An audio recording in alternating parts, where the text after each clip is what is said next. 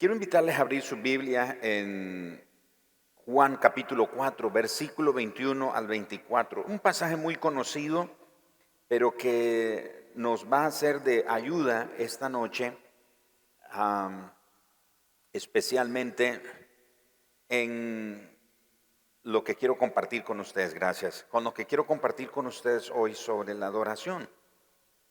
Juan 4, 21 dice, todos conocemos la historia, el contexto en el que ocurre. Jesús está hablando con la mujer samaritana y dentro de toda esa conversación llegan a este punto. Jesús le dijo, mujer, créeme que la hora viene cuando ni en este monte ni en Jerusalén adoraréis al Padre. Vosotros adoráis lo que no sabéis. Nosotros adoramos lo que sabemos porque la salvación viene de los judíos. Mas la hora viene y ahora es, cuando los verdaderos adoradores adorarán al Padre en espíritu y en verdad. Porque también el Padre, tales adoradores, busca que le adoren. Dios es espíritu, y los que le adoran en espíritu y en verdad, es necesario que adoren. Todos hemos leído en infinidades de veces este pasaje. Y nos ocurre, como a todos nos ocurre, que leemos un pasaje de las Escrituras y llega un momento en que algo nuevo salta de ese versículo que nunca lo habíamos visto. Me pasó que cuando estaba leyendo ese pasaje, me encontré con el versículo 24 cuando dice Dios es espíritu y los que le adoran en espíritu y en verdad es necesario que adoren.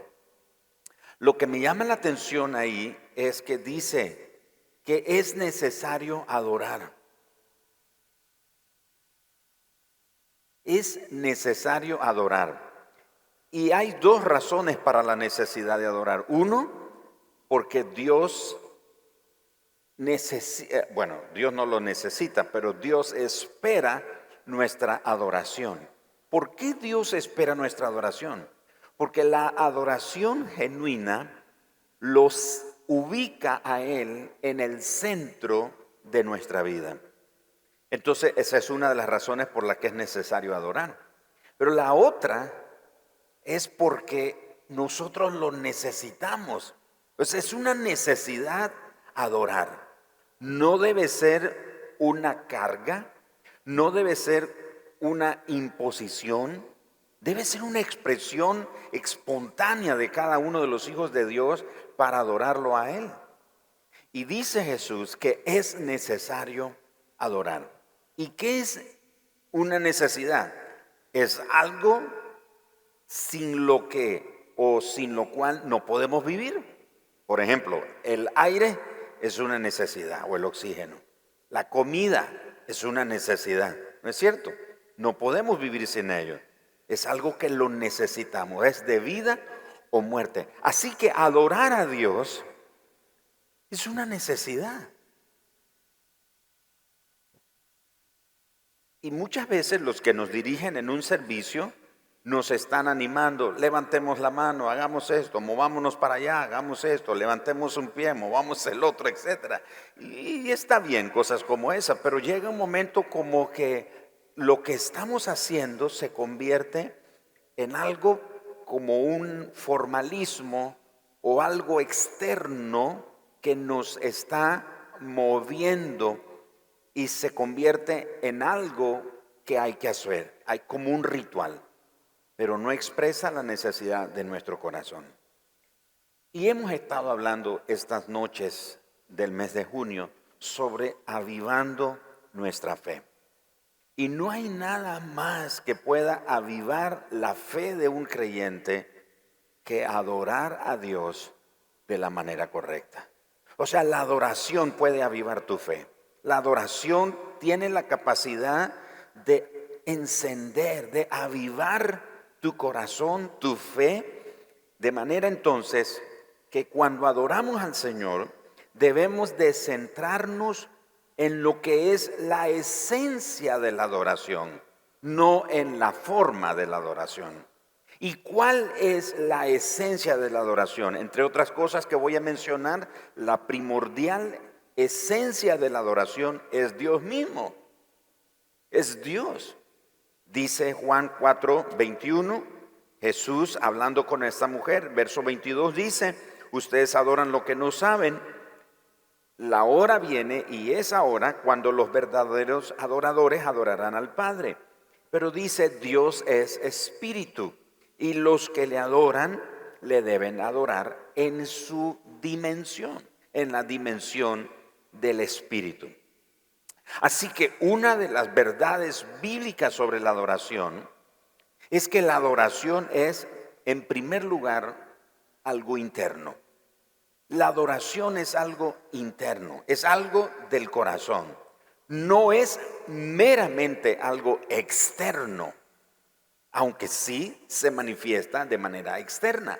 Sin embargo, no podemos calificar la adoración solamente con las cosas externas que hacemos. Así que la realidad espiritual de nuestro ser interior debe sustituir la localidad geográfica tal como Jesús le dijo a la mujer samaritana. Porque la mujer samaritana le dice a Jesús, ustedes los judíos creen que hay que adorar en Jerusalén. Nosotros creemos que hay que adorar a Dios en este monte, en el monte Jericín. Y Jesús dice, mujer, te lo tengo que decir. Viene la hora y esa hora ya llegó que los que adoran a Dios le van a adorar en espíritu y en verdad. No va a ser ni en Jerusalén ni va a ser en este monte. Así que la realidad espiritual de nuestro ser interior realmente debe sustituir a la localidad geográfica. Es decir, habemos creyentes que sentimos más a Dios cuando estamos en la iglesia, por decir, en el edificio. Y, y hay verdad en eso, pues es un lugar que ha sido dedicado, consagrado a Dios. Lo que no es cierto es que solamente aquí podemos sentir a Dios. Podemos experimentar la presencia de Dios en cualquier lugar. Podemos adorar a Dios en cualquier lugar. Uno de mis momentos de adoración más hermosos que yo tuve fue en el año 2002. Sí, 2002. Estaba volando, bueno, sí, en un vuelo desde Miami a la ciudad de Londres, Inglaterra. Salimos tarde en la noche, como eso, no, estaba volando desde Boston más bien, de Boston a Londres y a más de 10 mil pies de alturas en el avión, volando sobre el Atlántico. Voy en ventanilla y ahí en la ventanilla veo a la distancia, a, mano, a mi mano derecha, ahí sí que estoy perdido, no sé si era el sur, el norte o qué, solo sé que era a mi mano derecha, como voy Nica, doble a la derecha, ¿verdad? Entonces ahí a la derecha veo a la distancia cómo la curvatura, se, podía apreciar un poco esa curvatura de, de nuestro, del planeta. Pero eso no era lo que me llamó la atención. Lo que me llamó la atención fue la belleza del sol, cómo se ocultaba. Y aquella majestuosidad de aquel, aquella escena que yo estoy viendo trajo a mi memoria la letra de ese hermoso himno de cuán grande es Él. Y ahí comencé a adorar al Señor con ese canto. Vino a mi mente y lo comencé a cantar. Y mientras cantaba y adoraba al Señor, lloraba al ver la majestuosidad de la creación de Dios. Así que no tenía que estar en el templo, por decirlo de esta manera, para sentir o experimentar algo de la presencia de Dios. Por eso es importante que estemos claros de eso. La localidad geográfica no tiene mucho que ver. Por eso la adoración, que no viene del corazón, que no nace de un corazón rendido, de un corazón hambriento de Dios, es una adoración vana, es una adoración vacía, porque no es una adoración verdadera. ¿Y cómo hacemos para que nuestra adoración no sea vana y no sea vacía? Necesitamos centrar a Dios en el lugar correcto. Yo le he dicho aquí a los chicos del, equipo de alabanza en muchas ocasiones, la música, las canciones, lo que usamos aquí en esta casa debe estar enfocada en lo siguiente, ubicar a Dios en el lugar correcto. No debemos de cantar algo solo porque nos gusta o porque tiene un buen ritmo o porque es la canción o el tema de, de moda. Tiene que ser algo que ubique a Dios en el lugar correcto. Por eso la adoración se vuelve vana, se vuelve vacía si Dios no está ubicado o si esta, la adoración, no ubica a Dios en el lugar que debe ser. Por otro lado, la función principal de la adoración es actuar de manera que refleje la gloria de Dios. Es decir, hacer algo en el nombre de Jesús y agradeciendo a Dios. Como el apóstol Pablo lo dijo, todo lo que hagan de hechos o en palabras, háganlo como para el Señor. Leí en un comentario hace muchos años y este comentarista decía de ese versículo que cuando dice Pablo, háganlo como para el Señor, este comentarista decía, es hacerlo como el Señor lo haría, como Dios mismo lo haría o como Jesús mismo lo haría. Así que la función principal de la adoración es actuar de manera tal que nuestra vida refleje la gloria de Dios. El asunto es que hemos limitado la adoración a los cantos en nuestro servicio. Vamos a la adoración y cantamos. Ah, terminó la adoración porque ya se bajaron los músicos, ya los cantores ya no están aquí y ahora estamos en el mensaje. Pero hermano, aún esto es adoración estoy explicando? Porque la adoración tiene que reflejar la gloria de Dios, es decir, hacer las cosas en el nombre de Jesús, pero agradecerle a Dios. La esencia de la adoración no son entonces los actos externos, sino una experiencia íntima que está dirigida a Dios. Esta, por supuesto, se muestra de una manera externa.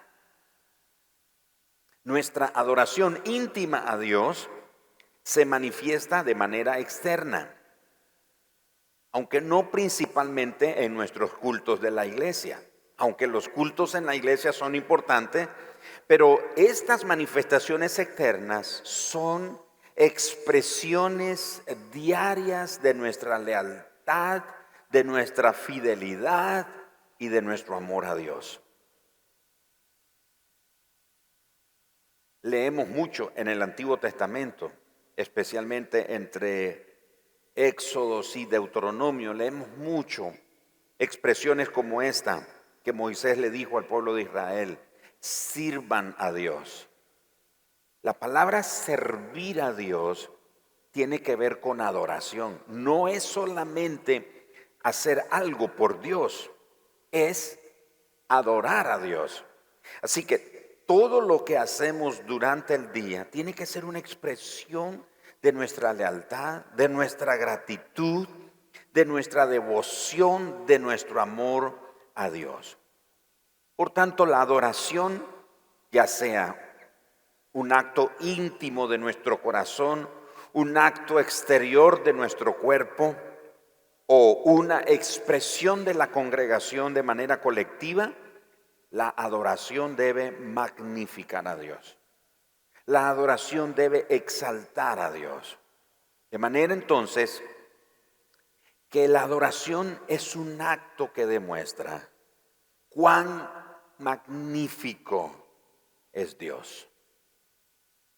Es un acto que revela o expresa cuán grande, cuán glorioso es Dios. Así que la adoración consiste en reflejar consistentemente la dignidad o el valor de Dios. Así que cuando adoramos, ya sea que cantamos, predicamos, servimos en las puertas, servimos a los niños, servimos en el área de seguridad, ah, escuchamos y recibimos la palabra, etcétera. Independientemente de lo que hacemos, la adoración tiene que reflejar la dignidad y el valor de Dios. Que la gente hable bien de Dios. No que la gente hable de qué bien hicimos lo que hicimos sino cuán grande es Dios, cuán glorioso es Dios, cuán magnífico es Él. Y tengo que repetirlo, la esencia íntima de la adoración definitivamente es experimentar a Cristo. Es deleitarnos en la persona de Cristo. Es atesorar a Cristo en nuestro corazón. Es sentirnos satisfechos con Cristo. Es, sentir, es valorar a Cristo como lo que Él realmente es. Es amarlo. Porque la adoración debe estar centrada en Dios. Y si la adoración nuestra, que no es solamente los cantos en la iglesia, sino toda nuestra vida cotidiana, que son expresiones de lealtad, de devoción y de fidelidad a Dios, Todas estas cosas deben valorar, deben honrar a Cristo. Deben de provocar en nosotros ese reconocimiento que Cristo merece. Él como hijo y Dios como padre. Así que experimentar, deleitarnos, satisfacernos, valorar, amar y atesorar a Cristo, hermanos, es buscar insistentemente a Dios. En otras palabras, como Jesús lo dijo, nadie viene al Padre si no es por mí. Nosotros no podemos llegar al Padre sino a través del Hijo. Jesús lo dijo de esta otra manera también, refiriéndose al Espíritu Santo que habríamos de recibir. Dijo, porque el que cree en mí, de su interior correrán ríos de agua viva.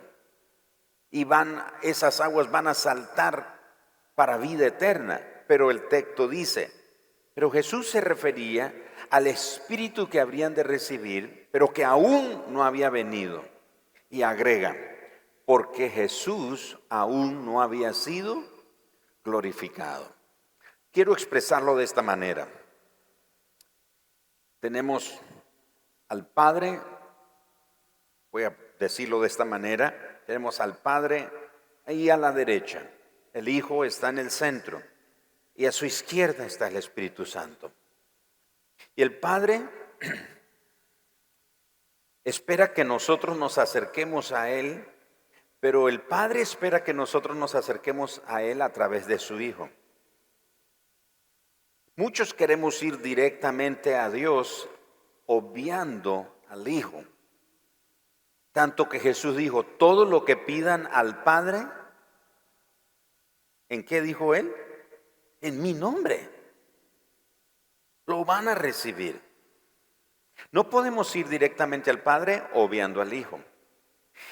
Muchos queremos enfocarnos tanto en el Espíritu Santo y obviando a Jesús. Queremos tener un enfoque solo sobre el Espíritu Santo. Y el Espíritu Santo es tan, tan tierno, tan caballeroso, tan noble, tan justo, tan santo, de ahí su nombre Espíritu Santo, que Él lo único que tiene como propósito es glorificar a Jesús, es exaltar a Jesús. Tanto que Jesús dijo, cuando Él venga, refiriéndose del Espíritu Santo, Él tomará de lo mío y os lo hará saber.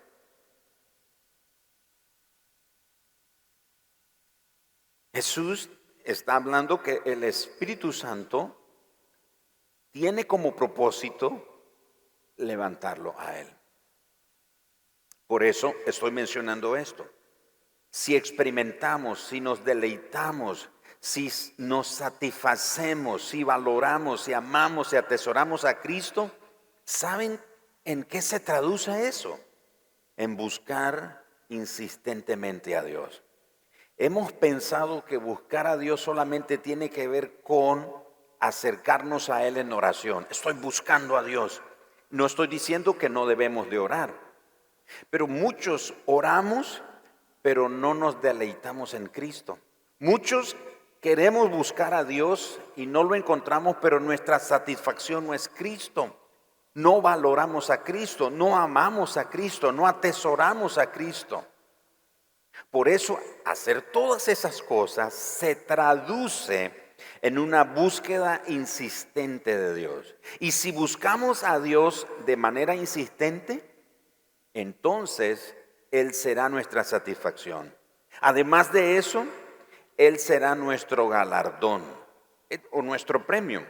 De hecho, la Biblia dice en el libro de Hebreos capítulo 11, hablando de Moisés, que Moisés se mantuvo como viendo al invisible. ¿Se recuerdan? Y agrega, porque tenía puesta su mirada en el galardón. ¿Pero qué galardón es ese? ¿Era un premio? ¿Era un obsequio? ¿Algo que Dios le iba a dar? No. El galardón era la presencia de Dios. Era la presencia de Dios. Tanto que la Biblia dice que Dios le dijo a Moisés, mi presencia irá contigo y te dará de reposo. Mi presencia irá contigo y te dará descanso. De manera entonces que buscar a Dios se traduce en que Él es nuestro galardón, en buscarlo insistentemente como nuestro tesoro, como nuestro alimento espiritual, como nuestro deleite espiritual. Por eso debemos de venir sedientos, hambrientos de Dios. Como dice el salmista, como el siervo que brama por las corrientes de las aguas. Así clama por ti, oh Dios, el alma mía. Dios es poderosamente honrado. Dios es poderosamente magnificado. Dios es poderosamente exaltado. Cuando su pueblo, cuando sus hijos saben que pueden morir de sed y de hambre espiritual a menos que lo tengan a Él. Estoy hablando esta noche de que si queremos avivar nuestra fe, un recurso que puede ayudarnos es la adoración. Pero no es cualquier adoración, es la adoración que está centrada en Dios. Una adoración que ubica a Dios en el lugar correcto. Una adoración que nos hace pensar en que la única o lo único que puede satisfacer nuestra vida es Dios. Y esto quiere decir que nuestra adoración se va a tornar radicalmente centrada en Dios. Y nada hace a Dios más supremo, más primordial en nuestra vida cuando nosotros como el pueblo de Él estamos completamente persuadidos de que nada, excepto Dios, llenará nuestros corazones. Hermanos, nada, ni dinero, ni prestigio, ni placer, ni familia, ni trabajo, ni salud, ni deporte, ni juguetes, ni amigos, ni viajes, nada nos podrá satisfacer el corazón solamente cuando adoramos a Dios. Y esa convicción debe preparar un pueblo que apasionadamente anhela la presencia de Dios. Jesús le dijo entonces a la mujer samaritana que era necesario adorar a Dios. Todos nosotros tenemos una necesidad, pero nunca hemos considerado la adoración como una necesidad. Fíjese que hay personas que llegan tarde a las reuniones en sus iglesias. Y dentro de una de las razones por las que llegan tarde es porque ellos dicen, voy a ir a, voy a llegar a lo más importante, voy a llegar al mensaje. Y tienen en poco la adoración. El tiempo cuando corporativamente adoramos a Dios. Y ellos dicen, voy a llegar a lo más importante, voy a llegar al momento que tiene más sentido, el mensaje.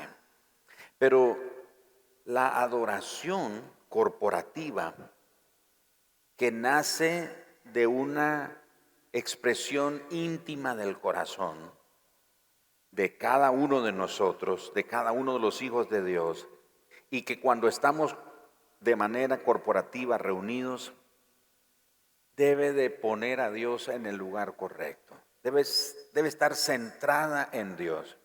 Y cuando la adoración está centrada en Dios, nos lleva a ese punto de reconocer que no hay nada que nos satisfaga más que Dios. Que debemos amar a Jesús como lo mencioné. Debemos deleitarnos en Cristo. ¿Cuál es su deleite? ¿Cuál es su tesoro? ¿Qué te satisface más? ¿Qué es lo que valoras más? ¿Qué es lo que amas más? Si no es Cristo,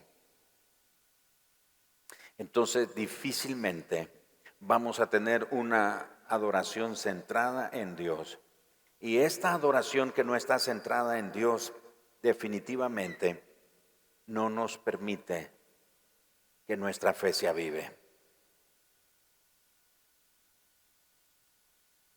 Muchos personajes en la Biblia especialmente, bueno, a lo largo de la Biblia, no solo en el Antiguo Testamento, a lo largo de la Biblia encontramos muchos personajes que tuvieron esos encuentros con Dios que les cambió la vida.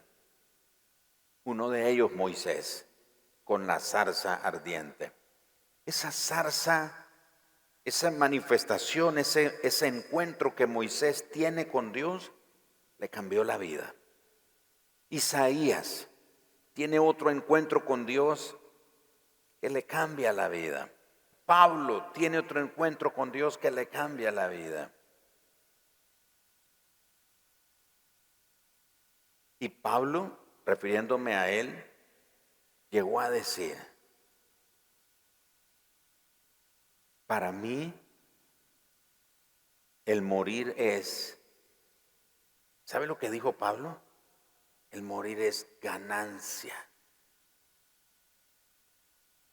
Morir o vivir, debo, si muero, debo morir para Cristo. Si vivo, debo vivir para Cristo. Llego al punto de decir que estoy en, en, un punto estrecho, no sé qué decidir, si quedarme o irme con Cristo, aunque irme con Cristo es mucho mejor. Luego dijo él, para mí el vivir es Cristo. Morir es ganancia. Pablo llegó a considerar que todo lo que había alcanzado en su vida, en el libro de Filipenses nos habla de eso, todo lo que llegó a alcanzar en su vida y que en algún momento le dio prestigio y posición, una posición muy influyente, él dijo, todo lo tengo como pérdida, como basura. Con tal, recuerde lo que dijo él, con tal de ganar a Cristo. Cristo, Cristo tiene que ser definitivamente lo que satisfaga nuestra vida, lo que llene nuestra vida. Porque no hay nada en este mundo que nos llene más que Dios. Pero no puedo llegar a Dios si no es por su Hijo. No puedo tener, bueno, de hecho, la Escritura dice, nadie puede llamar a Jesús Señor si no es por el Espíritu Santo. Así que el Padre y el Espíritu Santo nos señalan a Cristo. Tanto que la Biblia dice que, que Él fue obediente, Cristo fue obediente hasta la muerte y muerte de cruz. Y por cuanto fue obediente, el Padre lo exaltó hasta lo sumo y le dio un nombre que es sobre todo nombre, para que en el nombre de Jesús se doble toda rodilla de los que están en los cielos, en la tierra, debajo de la tierra, y toda lengua confiese que Jesús es el Señor. Amados hermanos, si usted necesita que su fe se avive, asegúrese que toda su vida sea una expresión de adoración y una adoración que está centrada en Dios. Lo que hago es para la gloria de Dios. Si sirvo es para la gloria de Dios. Si predico es para la gloria de Dios. Si canto es para la gloria de Dios. Si trabajo es para la gloria de Dios. Muchos hermanos, muchos creyentes, nos esforzamos por hacer todas las cosas para la gloria de Dios en el ámbito de la iglesia. Pero hermano, su trabajo, lo que usted hace, lo tiene que hacer para la gloria de Dios. Y usted dice, pastor, pero eh, en mi trabajo, este, mire, o sea, nada que ver, no son cristianos, no aman a Dios, no creen en Dios, se burlan de Dios. Lo que usted haga, su vida entera, todo tiene que ser para la gloria de Dios. Y dice, pero es que usted no sabe el ambiente en el que yo trabajo, viera qué impíos que son. Bueno, eh, tenemos varios ejemplos en la Biblia. Uno de ellos fue el profeta Daniel y sus amigos vivían o servían en un ambiente de paganismo, de idolatría, de homosexualismo, de lesbianismo, de brujería, donde los signos del zodíaco eran practicados, adorados, invocados, etc. Era un ambiente terrible en el que ellos vivían. Sin embargo, fueron personas la Biblia dice de Daniel que él tenía un espíritu superior a los de los demás. Había un espíritu diferente en Daniel. ¿Por qué? Porque era una persona que entendió que su vida, todo lo que hacía, tenía que ser para la gloria de Dios. Lo que estoy diciendo entonces es que su fe es avivada si todo lo que usted hace es para la gloria de Dios. Y todo es para la gloria de Dios cuando adoramos correctamente. No trabaje para el ojo, trabaje para Dios. No trabaje para su jefe, trabaje para la gloria de Dios. Haga lo que haga, hágalo para la gloria de Dios. Encárguese de que Dios sea exaltado. Asegúrese de magnificar a Dios en su vida de exaltar a Dios en su vida. Y le aseguro que su fe siempre estará avivada. ¿Quiere avivar su fe? Adore a Dios. De nuevo lo explico. No me refiero a cantar en la iglesia. No me refiero a eso. Me refiero a que todo lo que hacemos tiene que ser para la gloria de Dios. Cuando hago las cosas para la gloria de Dios, mi fe está avivada. ¿Y cómo sé, pastor? Mm. ¿Se acuerdan los amigos de Daniel? El rey manda construir una estatua que hay que adorarlo. Y los chicos estos dicen, no, no vamos a adorar. y los mandan a traer. ¿Cómo que no van a adorar? Dice, no. Mire cuán avivada estaba la fe de estos chicos, de estos tres jóvenes, que le dicen al rey, mire señor rey, queremos que usted sepa que nosotros no vamos a adorar, no nos vamos a inclinar ante esta imagen que usted hizo. Queremos que sepa que nuestro Dios, a quien servimos, a quien adoramos, Él nos librará de tu mano. Pero agregan, esa es como la letra chiquita en el contrato. Y ellos dicen, y si no, o sea, en otras palabras, si nos tiras en el horno de fuego y aún morimos quemados, queremos que sepas una cosa, no lo vamos a hacer, no vamos a adorar esa imagen, pero moriremos con esta convicción, que Dios es lo único que nos satisface, Dios es lo único que nos llena, es lo único que amamos, es a Él a quien debemos nuestra devoción.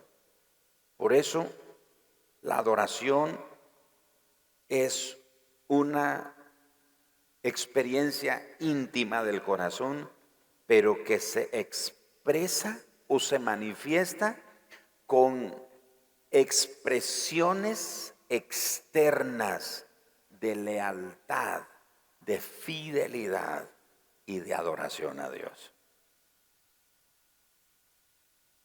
Adore a Dios correctamente y le aseguro que su vida, su fe, será avivada. Vamos a orar esta noche. Vamos a pedir al Señor que, que nos que nos ayude a examinar nuestro corazón.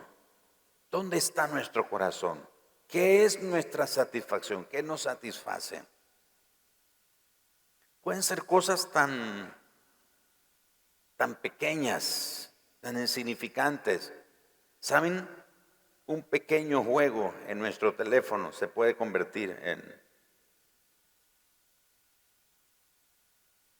una aplicación yo les conté el otro día, yo era un suscriptor de Netflix y no estoy diciendo que usted ya no sea suscriptor.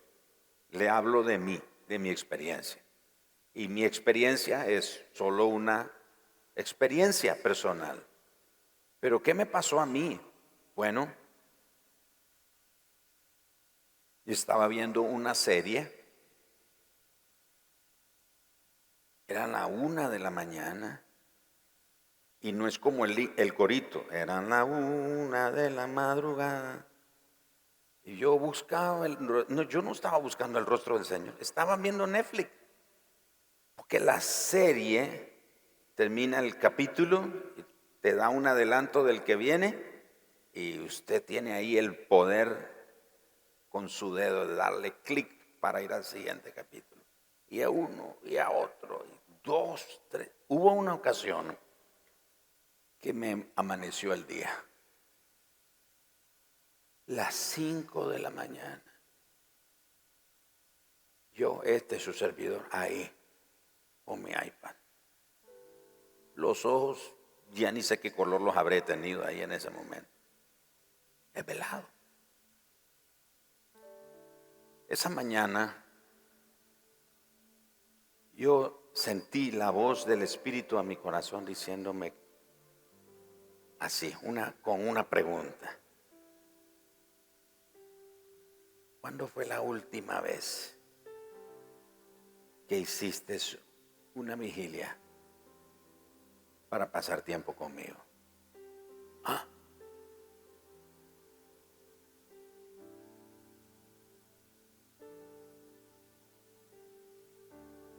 Con una simple pregunta. Ese, esa aplicación era lo que me estaba satisfaciendo, era lo que yo estaba amando, era lo que yo estaba honrando, era a lo que yo estaba siendo fiel.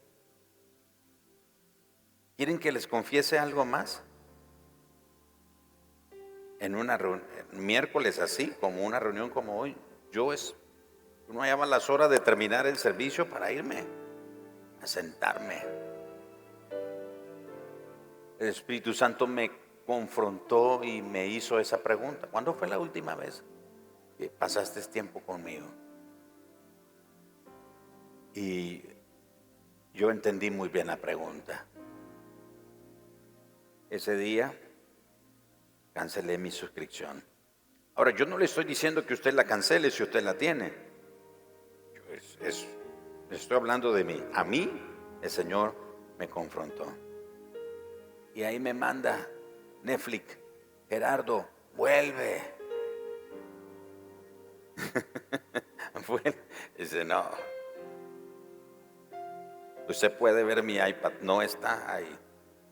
¿Por qué? Porque yo sé que eso se estaba convirtiendo en una pasión, estaba apasionado por eso.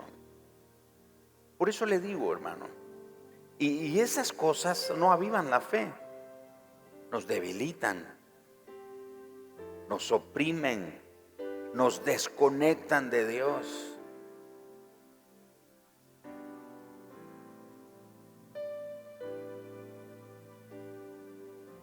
Lo único que satisface nuestra vida es Dios.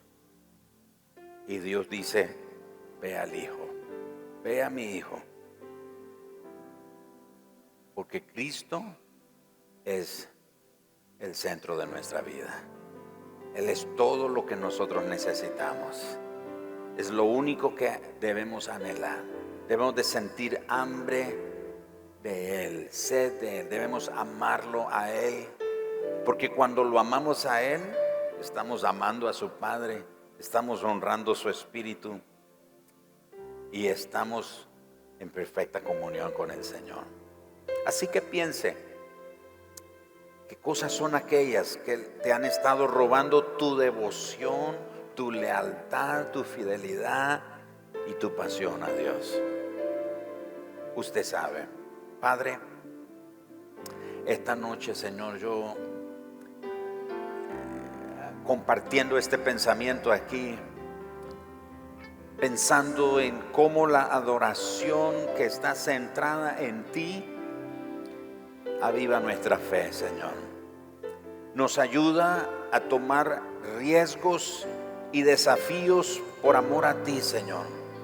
No hay nada en esta vida que nos pueda satisfacer. Solo tú nos llenas, solo tú nos satisfaces. Señor, algunas veces sentimos que nuestra fe está débil. Otras veces sentimos que no tenemos fe. Otras veces sentimos que nos falta la fe. Hay momentos cuando sentimos que la llama de nuestra fe se está debilitando. Es porque nos estamos alimentando de otras cosas. Es porque estamos dando nuestra lealtad a otra persona a una actividad, a un pasatiempo. Señor, y, tú no estás en contra que nosotros tengamos alguna distracción, un entretenimiento o alguna relación con personas que amamos. Es que tú tienes que ser el número uno y nosotros tenemos que tener la plena convicción de que no hay nada ni nadie que nos satisface, solo tú nos llenas. Tráenos a la cruz de Cristo, a la cruz de tu Hijo nuevamente, Señor.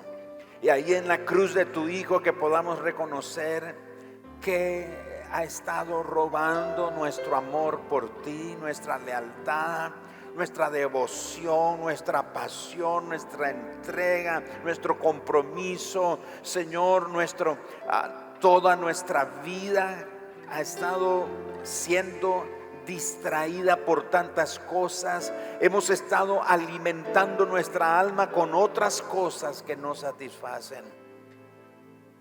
Y lo más peligroso, Señor, es que llega el momento cuando dejamos de sentir hambre y sed de ti.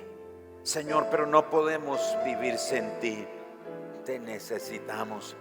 Yo quiero orar por cada persona que está aquí esta noche, Señor por cada uno de ellos me uno a esos que hoy reconocen, Señor, he estado perdiendo mi hambre, mi sed por ti, mi pasión por ti. Señor, he buscado satisfacción en otras prácticas, en otras cosas, en personas, en relaciones, en hábitos. Señor, pero estoy vacío. Señor, y aunque a veces adoro en la iglesia, en mi vida personal, pero me siento vacío, mi adoración es como vacía, es vana. Señor, quiero que seas el centro, que seas el centro nuevamente de mi vida. Quiero volver a ti, quiero regresar a ti, quiero entrar en amores contigo. Señor, atráeme con cuerdas de amor de nuevo hacia ti. Como dice el libro de cantares, entremos en amores, entremos en amores, Señor. Apasiona nuestro corazón una vez más. Esta noche te pedimos, Señor, que nuestro corazón reconozca cuánto te necesitamos, Señor.